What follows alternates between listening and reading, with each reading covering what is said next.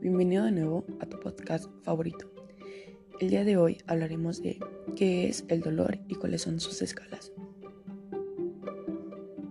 El dolor es una percepción sensorial localizada y subjetiva con una intensidad variable que resulta molesta y desagradable en alguna zona del cuerpo. Es considerable un síntoma que suele estar acompañado de una inflamación y la alerta de su presencia se asemeja a una enfermedad. Sin embargo, el dolor no es posible medir con ningún aparato, puesto que varía en cada persona la intensidad. Por eso mismo, existen diferentes tipos de escala para poder medir, analizar y tratar el síntoma. Las escalas que te presentaré son las escalas unidimensionales, las cuales sirven para medir la intensidad del dolor.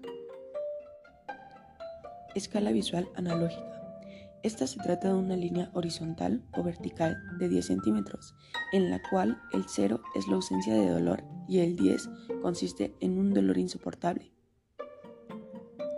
Escala numérica verbal. En esta escala, el paciente puntúa del 1 al 10 su grado de dolor y se divide en cuatro grupos.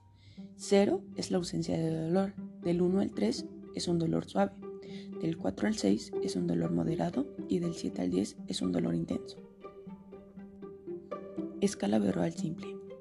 En esta, el paciente elige la palabra que mejor describa el grado de intensidad de su dolor. Cada palabra tiene un valor numérico, el cual permite la cuantificación y el registro del dolor del paciente. Escala de expresiones faciales. En esta se utilizan iconos de caras en distintas expresiones faciales, las cuales van desde una cara sonriendo, que presenta la ausencia del dolor y una cara llorando, que sería la expresión de dolor crónico.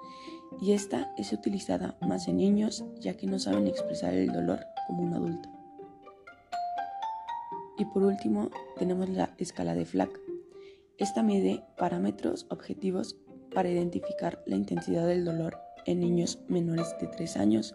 Consta de 5 ítems y se puede valorar según lo observado de 0 a 2 siendo 0 la ausencia de dolor y 2 un dolor muy fuerte en ítems. Espero te haya servido esta información. Mi nombre es Alejandra Tello Flores y nos vemos en la próxima.